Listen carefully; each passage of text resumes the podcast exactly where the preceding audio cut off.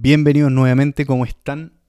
Bueno, ya llegamos al capítulo número 15 y extraordinaria forma de llegar porque el invitado de hoy es espectacular. Tuve la suerte de conversar para este capítulo con Andrés Gomberov. Él es doctor en física, es difusor de la ciencia, es académico, profesor universitario, autor de varios libros, entre los más famosos están Einstein para perplejos, Física de berenjenas y eh, más recientemente, que de hecho este lo publicó hace un par de meses nomás, La música del cosmos. Y nada, muy muy interesante esta conversación, hablamos de la relación entre la ciencia y la religión, hablamos del surgimiento de los movimientos anticientíficos que se han masificado últimamente. Y bueno, varias cosas más, disfruté muchísimo esta conversación. Este es un tema del que me encanta conversar, así que mm, ojalá ustedes también la disfruten muchísimo. Démosle. Podcast en proceso.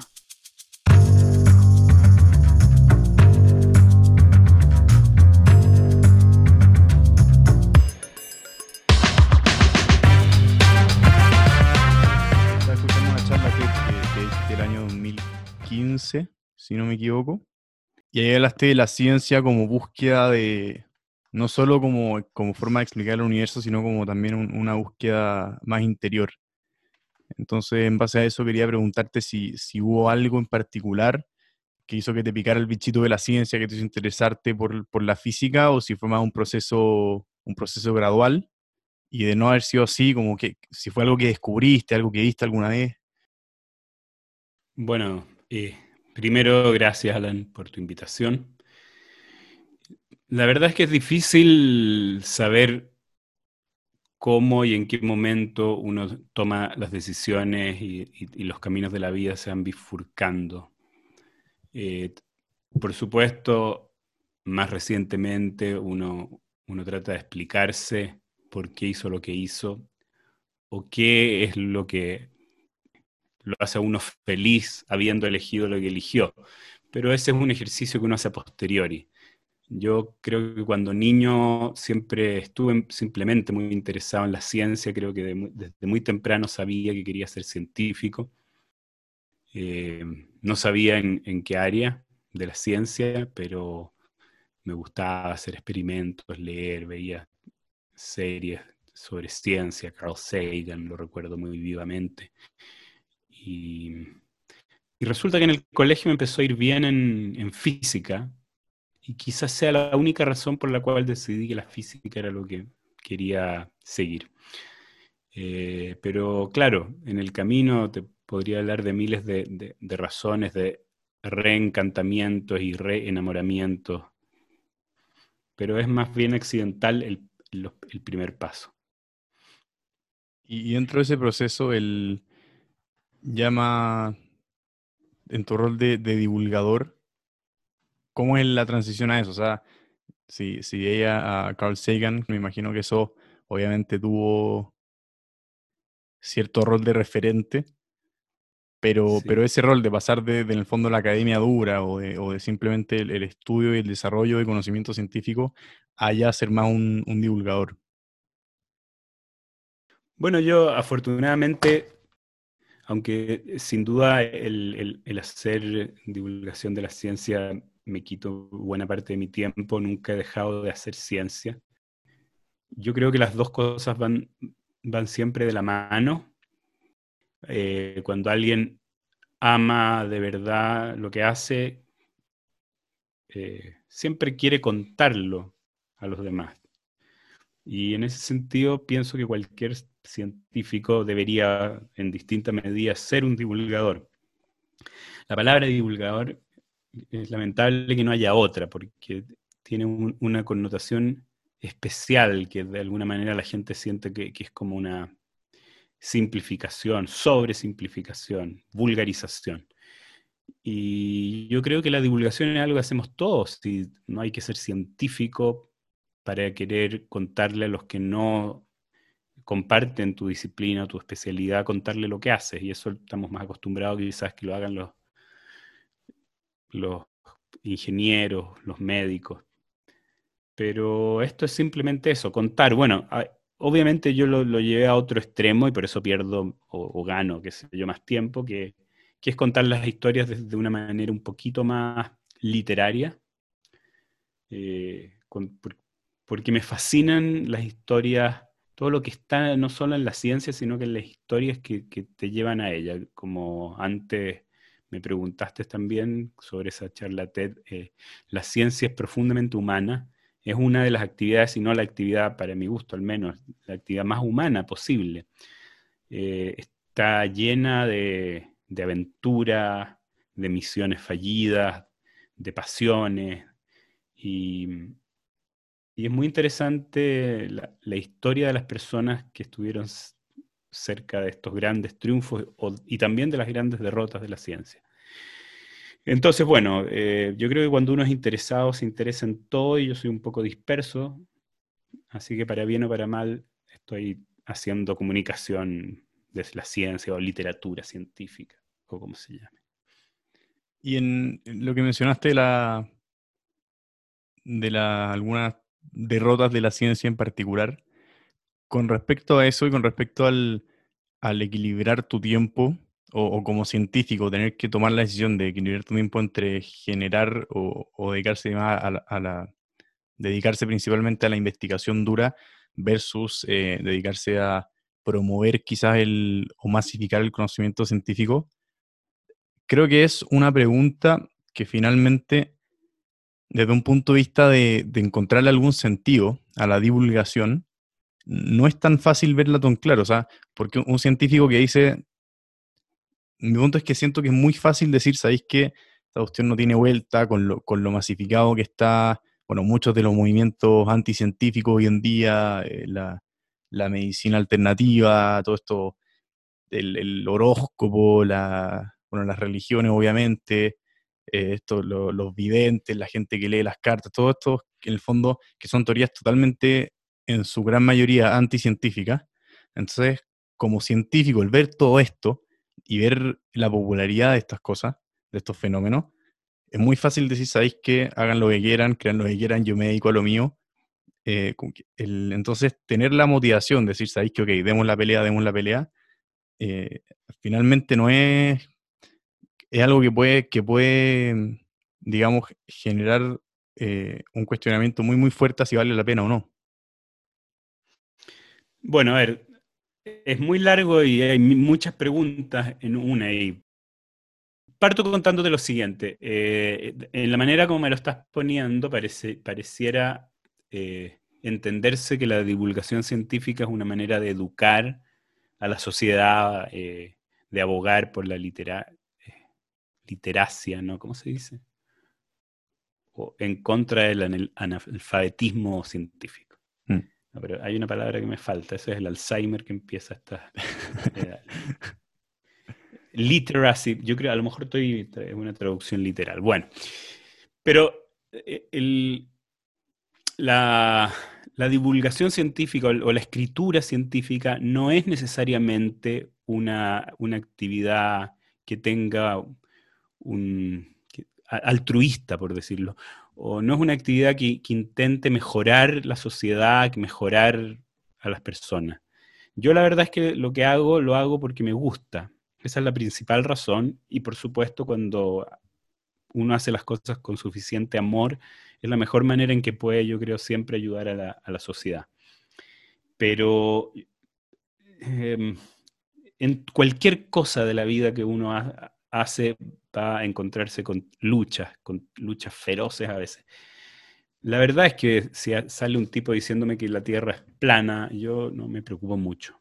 O sea, yo no le, no le hablo a ese tipo de personas, no, no trato de cambiar el modo de pensar de la gente, sino que al revés, trato de estimular de alguna manera a la gente que le interesa o que, que se siente de alguna manera atraída por la ciencia. De hecho, mis libros son sobre todo los últimos, bastante difíciles en el sentido que requieren de personas que estén dispuestas a, a pensar un poco, a, a profundizar un poco y por lo mismo no, realmente no participo ni creo que sea importante participar en, en, la lucha en contra de la pseudociencia y de la chantería en general. Yo hay que decirlo además que esto es una lucha que tenemos todos, no solo los científicos. O sea, un economista puede ver alguna, algún nuevo proyecto de ley que en el Senado que pueda parecer absolutamente eh, anti-científico. Eh, bueno, tiene, obviamente en la política las cosas no son tan científicas y distintas, pero sin duda que hay muchos proyectos de ley de, de, cualquier área del conocimiento que no son científicos. Y bueno, hay que luchar. O no, pero eso no significa que uno no, siga haciendo las cosas que lo apasionan. Y, por eso te digo que yo no estoy educando, yo estoy simplemente haciendo lo que me gusta para aquellos que estén interesados. Y, la urgencia es contar estas historias y, entretenerme yo y que ojalá se entretengan los lectores. ¿Y va de alguna manera de, mm, si bien puede no ser el objetivo principal en, tu caso, pero sí lo es el de, o así lo entiendo por lo menos, que sí lo es el de, el de varios científicos que, o sea, por ejemplo, a mí me gusta mucho mm, eh, Richard Dawkins o Sam Harris, Lawrence Krauss, eh, Neil deGrasse Tyson, etcétera, que, finalmente también se dedican mucho al debate público, al escribir libros que en el fondo sean relativamente aptos para todo consumidor y no solo para, para gente erudita científicamente. Y bueno, han hecho también muchos documentales y otras cosas. Bueno, el mismo Carl Sagan también es ejemplo de esto. Pero para ellos en general, para ese grupo que mencioné en particular y para, los científicos que, he visto y que más sigo, si es un objetivo, el, si sería un objetivo principal o una motivación principal, el luchar contra esta contra las supersticiones, contra la irracionalidad, porque finalmente, y creo que es el punto, creo que es un punto muy importante que tocaste, te lleva a tomar malas decisiones. Y cuando esos son, cuando ese pensamiento y esa forma de, de tomar decisiones se masifica, en el fondo hace que la vida de todo el mundo sea peor y empeore. Entonces, en ese sentido, creo que sí cumple un rol en, mejorar la vida de las personas y creo que por eso es importante y por eso destaco tanto el trabajo que, que haces tanto tú como, como los científicos que te mencioné. A ver, eh, no, a ver, sin duda, o sea, el hecho de que yo no esté primariamente enfocado en cambiar la opinión a, a los chantas del universo no significa que no me parezca que es importante tratar de revertir esta deriva hacia el oscurantismo, que no solo hoy, sino que siempre ha habido una fuerza en esa dirección en la sociedad. Y creo que algo que, que rompe con eso es precisamente la ciencia, por eso es, es la joya de la corona de la civilización occidental. Y tenemos que mantener su llama viva para iluminar el oscurantismo. Ahora, hay distintas maneras de hacer eso. Yo entiendo que gente como Richard Dawkins va de, es frontal y ha estado, sobre todo en los últimos años, eh, dedicado fundamentalmente a eso, pero si tú lees uno de sus primeros libros, creo que el primero, El, Gen Egoísta, que es un libro precioso, y no, no va en esa dirección, ese es el tipo de, divulgación científica que, a mí me gusta. Y ahora, lo que ocurre es que frontalmente. Eh, la palabra frontalmente a veces es complicada porque un error típico que cometen los científicos, particularmente los médicos cuando vas a su consulta, si de ahí viene todo, es que es el argumento de autoridad. Cuando tú tratas de decir que las vacunas son, sirven porque los científicos han comprobado, o si las células son así, o que esto es así, estás hablando igual que, la Biblia. Estás dando eh, una revelación, estás revelando algo, estás actuando de nuevo como padre, como rabino. Eh, lo que queremos ahora, los que, o sea, yo al menos, no sé si cuántos me acompañarán en esto, es que para mostrar de verdad lo que es la ciencia, la gente tiene que ella misma darse cuenta cuál es la distinción entre un discurso religioso, científico o pseudocientífico. La distinción está en que yo te voy a mostrar, voy a jugar contigo con experimentos. Bueno, eh, hay, hay una cantidad enorme de cosas que, y, yo creo que desde ahí es, de donde se proyecta el, pensamiento científico. el hacer a la gente saborear la profundidad de la ciencia, la humanidad de la ciencia, en fomentar su curiosidad, eh, hacer de ella algo lúdico y, mostrar finalmente que incluso es más mágico que, que la magia misma. Te puedo dar este ejemplo. Por favor, si me vamos a dar alguno. Bueno, en el, hay uno en el, libro Einstein para perplejos que escribí con mi colega José Edelstein.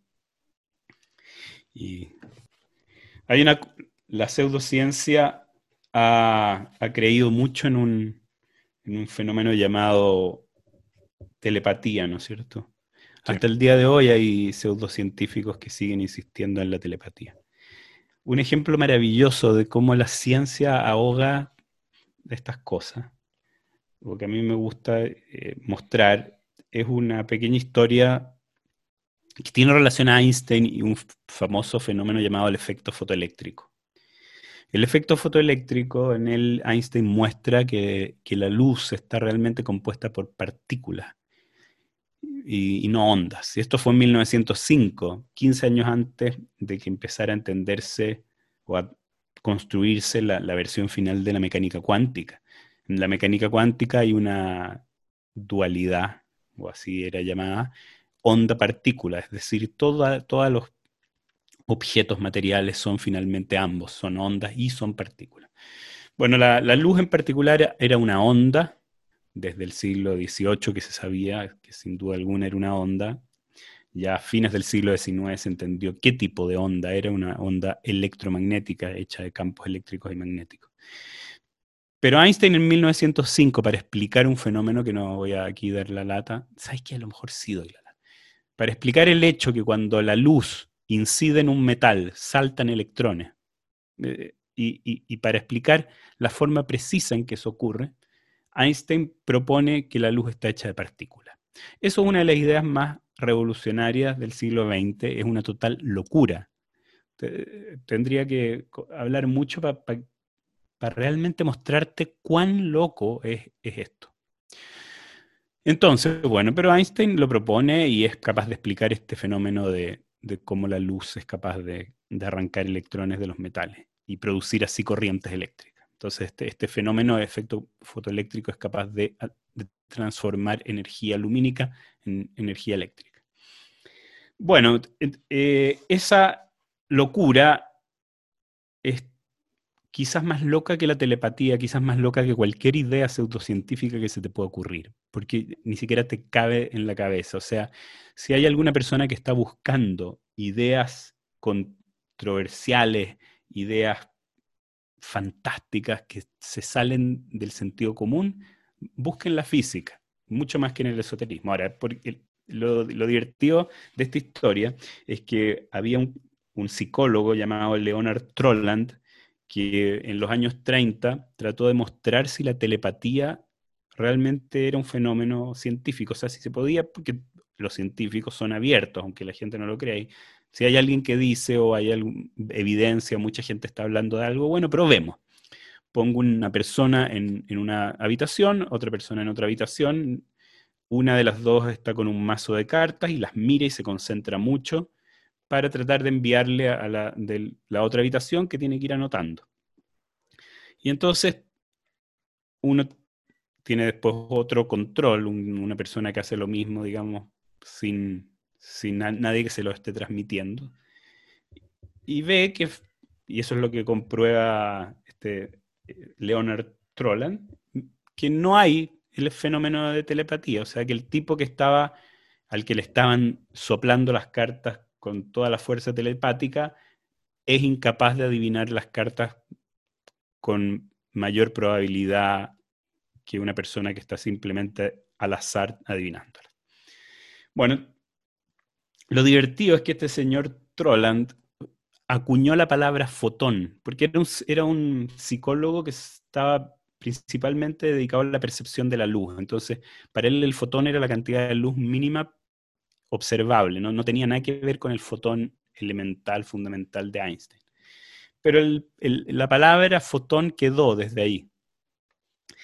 Y lo interesante de este cuento es que en junio de 1908, antes incluso del experimento de la telepatía, un ingeniero eléctrico, Campbell Swinton, envió a la revista Nature, una de las más prestigiosas revistas científicas hasta el día de hoy, una breve carta en que describía cómo se podría hacer una cámara, lo que hoy día entendemos una cámara de televisión. En esa época no existía la televisión, pero él en esta carta la propone por primera vez. Hacer monitores en 1908 ya se podían, porque habían unos tubos de rayos catódicos y más o menos uno sabía cómo se podían hacer monitores, pero cámaras que pudiesen transmitir una imagen era una cuestión totalmente eh, imposible.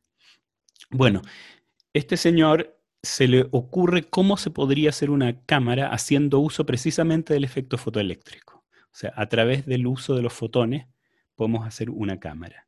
¿Y qué hace la cámara finalmente? Y eso es lo más bello de todo. Con una cámara podemos transmitir imágenes por el aire de un lugar a un lugar distante. Es decir, hemos inventado la telepatía de manera científica. Y a través de una de las cosas más raras, más rara que la telepatía misma, los fotones. Bueno, entonces, ese es el tipo de historias que a mí me hacen, eh, que, creo que puede hacer a la gente un poco eh, mirar, echarse una miradita qué, pasa ahí en el mundo de la ciencia y darse cuenta que no necesitan la pseudociencia para encontrar eh, maravilla, para encontrar humanidad, para encontrar locura. Claro, de hecho, otro, creo que otro ejemplo muy, muy interesante que eh, justamente que va en la misma línea es que, por ejemplo, y, y acá me quiero colgar de algo particular que mencionaste, que el, 5% de la masa conocida, o sea, perdón, toda la masa conocida representa solo un 5% de la masa total del universo. No sé si eh, pifié ahí en algo, pero entiendo que es así. O sea, a ver, para, no hablar de masa, bueno, depende. Materia, quizás. El, número, el, número que yo me sé, que tengo en la cabeza, es que de la energía total del universo, del ah, contenido energético. No, no, también se puede hablar de masa, pero es que hay, hay ciertos tipos de energía que es más difícil, más difícil trasladarlos a masa, eh, a pesar de E igual ms cuadrado. Pero bueno, el contenido energético del universo, del total, solo el 5% es lo que conocemos. O sea, las partículas, los átomos, las partículas subatómicas, el así llamado modelo estándar de las partículas elementales, donde hay toda clase de locuras, está el bosón de Higgs, hay unos neutrinos, hay unos quarks exóticos, hay, lleno de cosas raras. Pero todo, por exótico que sea, de eso que conocemos, es solo el 5% del contenido energético. Y eso es algo muy interesante también que, es bueno decirle a la gente cuando uno, o contarlo, porque también yo creo que es la mejor, eh, el mejor combate en contra de la pseudociencia y el oscurantismo. No somos eh, no sabemos nada, eso, no sabemos nada. El esfuerzo es enorme y solo hemos llegado a comprender muy poco. Y la mayor, para la mayor parte de las preguntas, hasta para las más elementales, hasta, hasta preguntas que un niño se puede hacer. Por ejemplo, ¿por qué el universo tiene tres dimensiones en el espacio? ¿Por qué? No tenemos idea. Una cosa así de elemental que un niño se puede preguntar, ¿por qué necesito tres números para localizar un punto? ¿Por qué el tiempo va hacia el futuro? Todas esas preguntas, o, qué va a pasar en el final del universo, no sé. Todas esas preguntas no tenemos respuesta. Tenemos algunas adivinanzas, podemos decir muchas cosas, pero no tenemos una respuesta absoluta. Y, eso es importante que, se sepa. O sea, el, digamos que el gran combustible de la ciencia eh, es el misterio el misterio. Sí, el, tocaste un punto muy, muy importante ahí, que efectivamente no sabemos nada, pero creo, eh, y esto puede ser, puedo estar muy equivocado, pero lo veo de la forma de que el poder lidiar con tener respuestas, más bien con no tener respuestas, o con tener comprensiones incompletas o inconclusas de la realidad, no necesariamente es fácil y creo que a eso se debe en gran parte a que te genera esta inquietud permanente, esto de no entender cómo funciona el mundo alrededor. Creo que no necesariamente... perdona, eh, creo que no necesariamente es fácil y creo que no necesariamente es como para la mayoría de la gente placentero poder lidiar con eso, o sea, tener la idea permanente de que, la, o sea, no entiendo, la comprensión que se tiene del universo y del espacio alrededor nuestro es ínfima. Entonces, creo que si bien cosas como el, efecto fotoeléctrico que mencionábamos, o que, o el 5%, perdón, la, realidad como la entendemos y como la comprendemos representa solo el 5% de toda la energía total del universo, esas cosas que son efectivamente son fascinantes y este es para que te explote la cabeza. Pero ¿qué pasa? Que es, son fenómenos que son incompletos en, el, en términos de la comprensión que tenemos de ellos, y por otra parte, no son tan fáciles. Y creo que en gran parte a eso se debe la popularidad de, por ejemplo, eh, las religiones, y no estoy hablando de las religiones como, como guía moral quizá o como, como instrumento de, de construcción de la sociedad, sino que solamente en su validez empírica, estoy hablando solamente de eso. Eh, y, cosas como, como el horóscopo, por ejemplo, o todo ese tipo de, pseudociencia o de directamente eh, no ciencia, anticiencia, creo que la, popularidad que tienen es que en el fondo son totalmente fáciles. Y, eh, con esto termino mi, acotación, mi intervención. Eh, lo que mencionaste de los niños, de la curiosidad de los niños. Creo que hay un factor muy importante, y esto, esto quería entrar más en profundidad, a ver cómo lo veis tú, pero hay un factor muy importante en que los niños naturalmente son curiosos y todos los avances de la sociedad, de la civilización, se deben a esa curiosidad intrínseca del ser humano. Pero ¿qué hacemos cuando les damos respuestas completas, pero totalmente falsas, a los niños? Es decir, ¿por qué el ser humano tiene dos piernas y dos brazos? Ah, no, porque Dios nos creó así. Listo. Y nos, entonces esa pregunta la matamos. Y, y entonces creo que la gracia que tiene la ciencia y esta comprensión inconclusa es que siempre te lleva a seguir cuestionándote, a seguir preguntándote cosas y finalmente, esa es la única forma de ampliar la comprensión que tenemos, versus dar una respuesta finita y una respuesta aparentemente completa. A ver. Sí, bueno, hay, muchas cosas ahí. Eh, primero, eh, quisiera primero decirte además que, a ver, mi respuesta tiene que ver conmigo, no con la ciencia, porque a ver, efectivamente siempre ha sido así, el vacío existencial, el, intento de entender el propósito de la existencia, de nuestra existencia, el propósito del sufrimiento, eh, el significado de, la alegría, de la felicidad, todas esas preguntas profundas y que no tienen respuesta nos marean. Eh, y a, falta de respuesta siempre hay alguien que te regala una gratis. Entonces, efectivamente, cuando en, religión, mm, algunos religiosos me dicen, bueno, ¿cómo, cómo, voy a, cómo podemos explicar todo esto si, si no hay un Dios? ¿Cómo se explica? Y yo efectivamente respondo que no sé cómo se explica, o sea, pero eso no significa que haya Dios, es al revés la cosa. Em, o no sé lo que significa el no sé, es, como te dije antes, el misterio es el combustible de la ciencia. El aceptar que hay un misterio, el, sentir, el compartir ese, vacío existencial. Para mí no, o sea, no, hay una necesidad. El hecho de no saber no significa que voy a mentir, no significa que voy a construir una historia.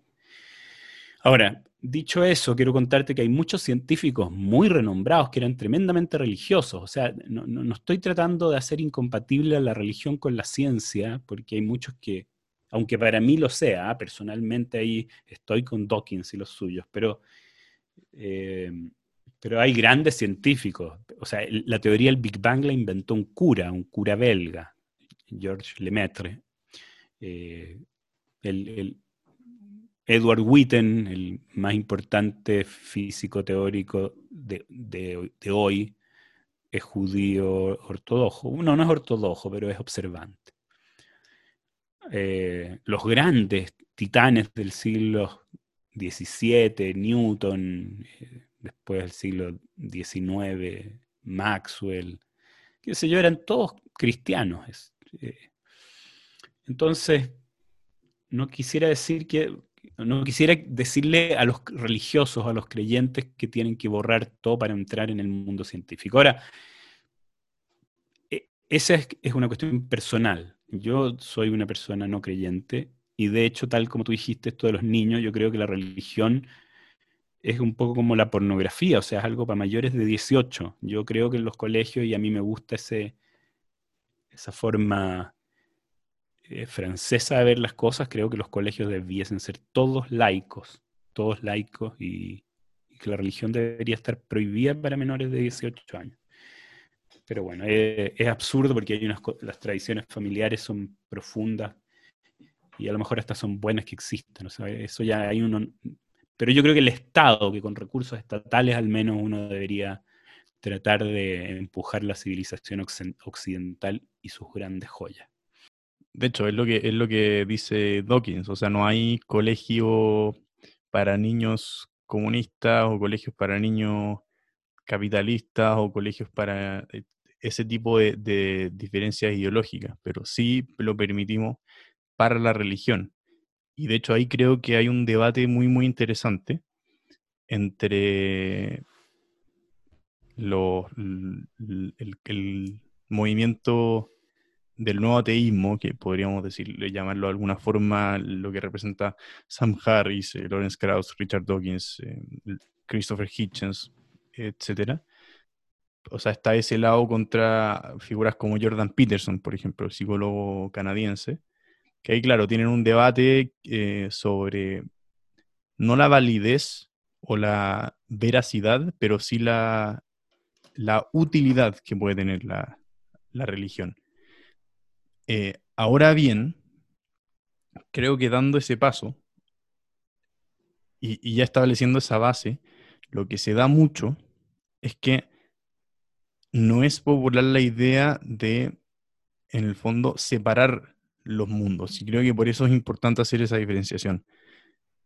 Es decir, la religión puede ser una herramienta válida y una herramienta útil y una herramienta que incluso el no tenerla significaría por cualquier, cualquier cosa, la, la, destrucción de la civilización, quizás como la conocemos, pero eso no implica que sea real.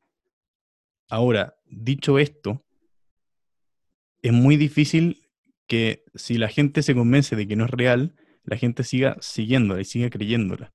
Entonces, ¿cómo o de qué forma se pueden equilibrar estos dos aspectos? Sabes que yo creo que hay, hay, ciertos puntos donde yo difiero de, esto, de, este, este, movimiento neoateísta. ¿Cómo se llama? nuevo ateísmo. sí, y te voy a contar, si nos metemos un poco más en profundidad. Eh, primero, es bien interesante lo que tú dices porque ni siquiera tenemos que ir a la religión. Hace poco eh, leí un artículo de un lo leí hace tiempo, entonces ya no recuerdo bien, pero era alguien como el director de un instituto de homeopatía en Alemania. Y era re interesante. Digamos primero, la homeopatía es mentira, no sirve y eso, no, hay nada que discutir, aunque haya mm. gente, yo, me, yo he discutido hasta con colegas científicos. O sea, la, la homeopatía es una terapia hecha con agua o azúcar, eso es lo único. Y además, como dije antes, los científicos siempre se meten a tratar de buscar si es que quizás, quién sabe, entonces ven y eso es muy fácil de ver, tú agarras a mil personas que les das homeopatía y al otro les das un frasco que no tiene nada agua, pero que se ve igual, y ves que efectivamente no es eficaz la homeopatía. Y se puede demostrar que no es eficaz. Ok, bueno, pero es útil. Y ahí e, es lo mismo que la religión. ¿Por qué es útil? Y mira qué curioso, este director de este instituto abogaba por eso, entendiendo que probablemente no servía para nada. Te, decía lo siguiente, mira, el 70% creo que ese era el, tipo de números, ah, no lo recuerdo exacto, como el 70% de las dolencias por los cuales la gente va a consultar a un médico en el sistema público son o bien psicosomáticas, es decir, me duele la cabeza porque estoy con mucho estrés o qué sé yo, o la guata. O son dolencias que se van a, que, igual en tres días van a, solas se van a curar, un resfrío, no sé, me doblé el codo, pero nada grave, solo se cura. Entonces, em, aquí en este instituto de homeopatía nosotros atendemos a la gente por una hora, les explicamos, hay un tipo que tiene muy poder de sugestión, un tipo ya como un mago que te atiende, que te dice, que te quiere, que te acoge. Y entonces, por supuesto, que el poder sugestivo, el efecto placebo, está pero maximizado a un nivel impresionante en este mm. tipo de terapia. En cambio, vas al médico, te atiende 15 minutos, te trata pésimo, te habla desde la autoridad y te cobra caro.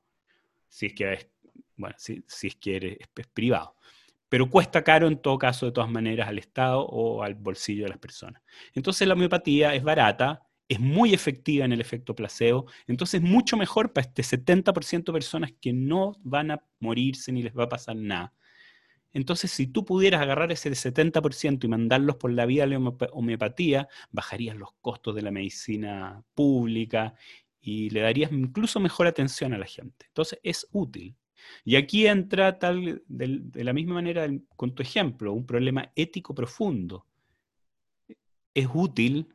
Eh, entonces lo vamos a, vender. O sea, hay un problema ético. Lo mismo pasa eh, con la medicina tradicional china en China. Si es que tú prohíbes eso, tienes que aceptar a todo el volumen de personas en el sistema público de salud, la mayoría con afecciones inútiles, o sea que no, que no necesitan tratamiento. Por lo tanto, es muy útil la homeopatía.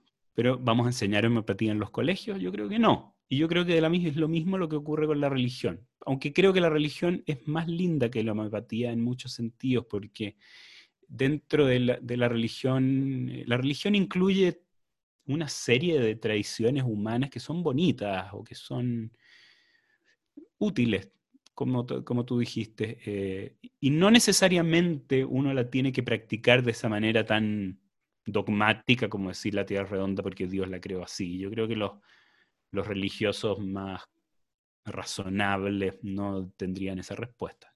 Pero bueno, finalmente la respuesta es no sé. Lo, único que te quise nomás ilustrar es que es, una, es un problema ético que no solo tiene que ver con la religión.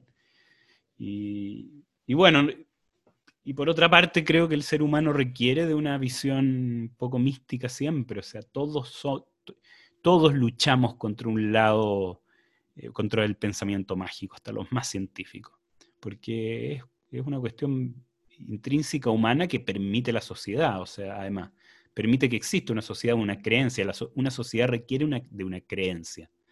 Si, el, creer en el pueblo judío o, en el pueblo chileno o en la nación de Arauco, ¿no? todas esas palabras de que nos tienen acostumbrados son creencias también, mm. y son, pero son creencias que permiten la existencia de sociedades. Así que no sé, no, no, es, bien, es muy profundo, pero no tengo ninguna respuesta. Claro, de hecho, en gran parte todos esos fenómenos de, creer en, ese tipo de cosas y, y todos los constructos de grupo, identidades de grupo, sea país, religión, etcétera, eh, se explican en, gran parte por, o sea, si uno estudia psicología evolutiva, eh, claro, en gran parte se explican y, en algún minuto fueron herramientas de supervivencia básicas. Pero creo que el problema es que un lado del argumento es decir, ok, sabemos que no es verdad, sabemos que la homeopatía no tiene ninguna, o sea, científicamente no funciona mejor que tomarse un vaso de agua, pero eh, la gente, el efecto placebo es gigante, por lo tanto, sigamos dándoselo a la gente. Eso también es eh, el lado, digamos, el, el mayor pero que yo tengo en esa postura es que termina siendo muy condescendiente. Sin duda. Pero. Es tremendo. Sí. Pero claro, el otro lado es que finalmente eh, el costo que tiene es gigante. Entonces, quizás la gente está muchísimo mejor creyendo ese tipo de cosas. Ahora bien, sí, dime. No, sí, yo no quiero que la gente, a ver, lo, único que te digo, porque eh, yo no podría ser tan patronizing, digamos, o sea, mm. mi idea no es diseñar una sociedad con personas idiotas que creen algo y que eso es conveniente para el no. Claro, ese es el problema. La cosa es que la, la, sociedad existe, la sociedad es un hecho, es un hecho experimental de la causa, la sociedad existe con gente que cree cosas. Y la pregunta ahora es si en una verdadera democracia uno tiene que, que, guiar las creencias o, no. Y yo lo único que, creo, sinceramente, es que a los niños, a los menores de edad, los menores de edad de una democracia liberal occidental no viven en democracia. Y, y, en eso sí creo. O sea, los niños tienen que ser educados para la sociedad en que vivimos y no puede haber libertad de, culto de que en este colegio vamos a pasar homeopatía 1, horóscopo.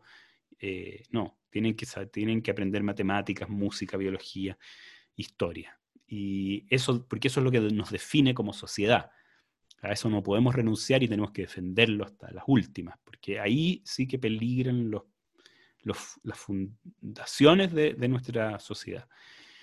Pero de ahí en adelante, bueno, no, no sé, yo solamente trato de, contar historias a la gente que y de convencer a los cercanos de, que, la, de, que la visión científica no solo es útil, no solo es, es científica, bueno, valga la redundancia, mm. sino que además es bella y es fantástica y es y es una experiencia humana eso. Y en ese, en ese sentido, la, en, hacerlo, en hacer de la ciencia algo que sea llamativo, algo que sea, o sea, lograr transmitir su, su belleza y su atractivo. En tu opinión, ¿cómo se ha avanzado en ese sentido? Y te lo pregunto por lo siguiente, porque si una persona normal cualquier persona llega a su casa después del trabajo a las 7, 6 de la tarde y está cansada y trabajando todo el día, no o sea, quiere descansar, relajarse, extenderse, es difícil hacer que, que, esa persona diga, ok, ahora voy a poner, en vez de ponerme a ver eh, Game of Thrones, me voy a poner a ver Cosmos, la, la serie de Carl Sagan. O decir, en vez de leerme cualquier novela, eh, voy a leerme Física y Berenjena o voy a leerme Einstein para Perplejo. Entonces, ¿cómo se ha avanzado en eso? En el fondo, de, poder hacer que la física sea más atractiva como, como hobby. Y por otro lado, creo que el, el otro aspecto que limita bastante el tema de la de ver la física como algo atractivo, algo llamativo, es que mucha gente, y también la misma persona que llega cansada de su trabajo, dice ya, pero ¿para qué me sirve saber esto? ¿Para qué sirve enseñarle tanta física y tanta astronomía a los niños en el colegio? O sea, yo no creo esto, no, no estoy diciendo que yo piense esto, sino que creo que es un cuestionamiento que, se repite bastante.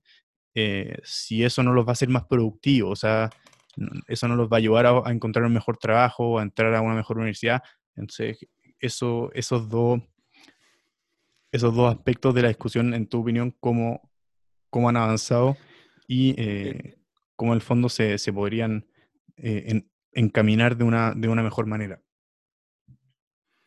Bueno, de, nuevo, de hecho, de esto quiero escribir en una columna próxima. Es algo muy, muy, muy importante y relevante y muy largo de, explicar. Eh, yo pienso que hay una idea fundamentalmente errada, falsa, en la visión utilitaria eh, que está casi ahora impuesta. De hecho, le cambiaron el nombre a las asignaturas de ciencias, ahora se llama Ciencias para la Ciudadanía. Han tratado de sacar historia y quieren poner eh, asignaturas de civilidad, no sé, mm. ciudadanía.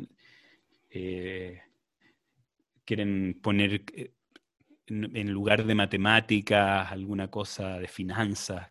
Bueno, todo pensado en que efectivamente nuestros hijos salgan del colegio entendiendo algunos artes útiles para su trabajo. Esto está tan, pero tan profundamente equivocado y solo refleja la ignorancia infinita de, la gente que nos está liderando, porque las sociedades más brillantes de, de toda nuestra historia no han hecho eso. O sea, partía por los griegos. Los griegos tenían una. yo me olvido de estas palabras, pero tenía un nombre en griego que eran cinco materias y tres materias. Las materias que pasaban los griegos eran música, astronomía, matemática, geometría, eran de ese tipo. Eh, no es cierto, y, yo podría. Tengo una intuición que no puedo experimentalmente validar, pero leí un paper un poco alguna vez. O sea, yo te pregunto, ¿quién tiene más posibilidades de ser un votante responsable que vaya a votar en cada elección en el futuro? Una persona que tuvo horas de civilidad 1, 2 y 3 y aprendió la constitución y por qué hay que votar y qué es la democracia, o una persona que sabe interpretar el concierto número 2 para piano de Brahms, por decirte alguna locura. O sea, es evidente para mí que una persona que ama la cultura occidental y que aprendió música es más probable que no raye las paredes de los edificios públicos, que, que no, no sé, que cuide de la ciudad, que cuide de su sociedad. Es mucho más probable, porque esas cuestiones se hacen de nuevo, es por la creencia, es por el amor, por la pasión. Es, tan ridículo como a estos dos ejecutivos de Penta que les, los mandaron a hacer clases de ética. O sea, mm. eso es, para llorar de la risa, ¿no es cierto? Entonces, aquí es lo mismo.